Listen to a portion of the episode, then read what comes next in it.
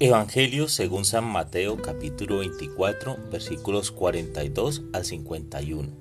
En aquel tiempo Jesús dijo a sus discípulos, velen y estén preparados, porque no saben qué día va a venir su Señor.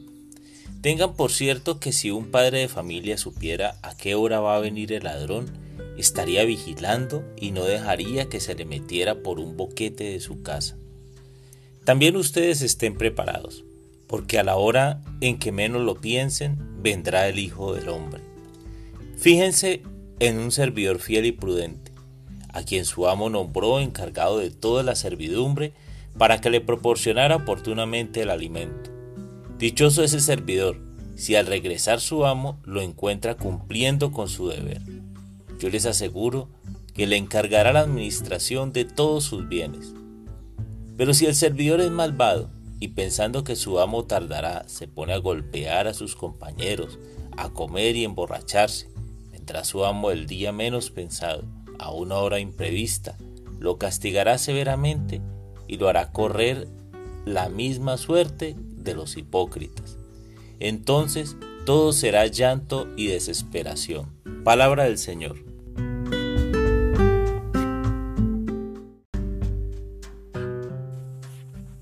Hola mis amigos. Hoy Jesús dice a sus discípulos, velen y estén preparados porque no saben qué día va a venir su Señor.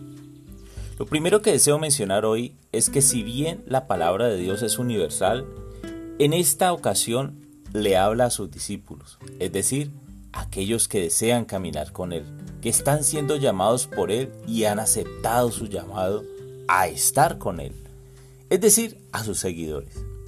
Entonces, si tú eres uno de sus seguidores, esta palabra es para nosotros. Pero, ¿qué debemos tener en cuenta para estar preparados? Oración. Esta nos mantiene alertas frente a las batallas diarias que vivimos cuando la tentación llega a nuestra vida. Segundo, vida sacramental. Estos son medios para hacernos santos. Tercero, las obras de misericordia. ¿Qué haces cuando el necesitado llega a tu puerta? Estas tres cosas son la clave. La gracia divina se manifiesta por medio de su Espíritu Santo, permitiendo que seamos capaces de velar y prepararnos para el día que venga nuestro Señor.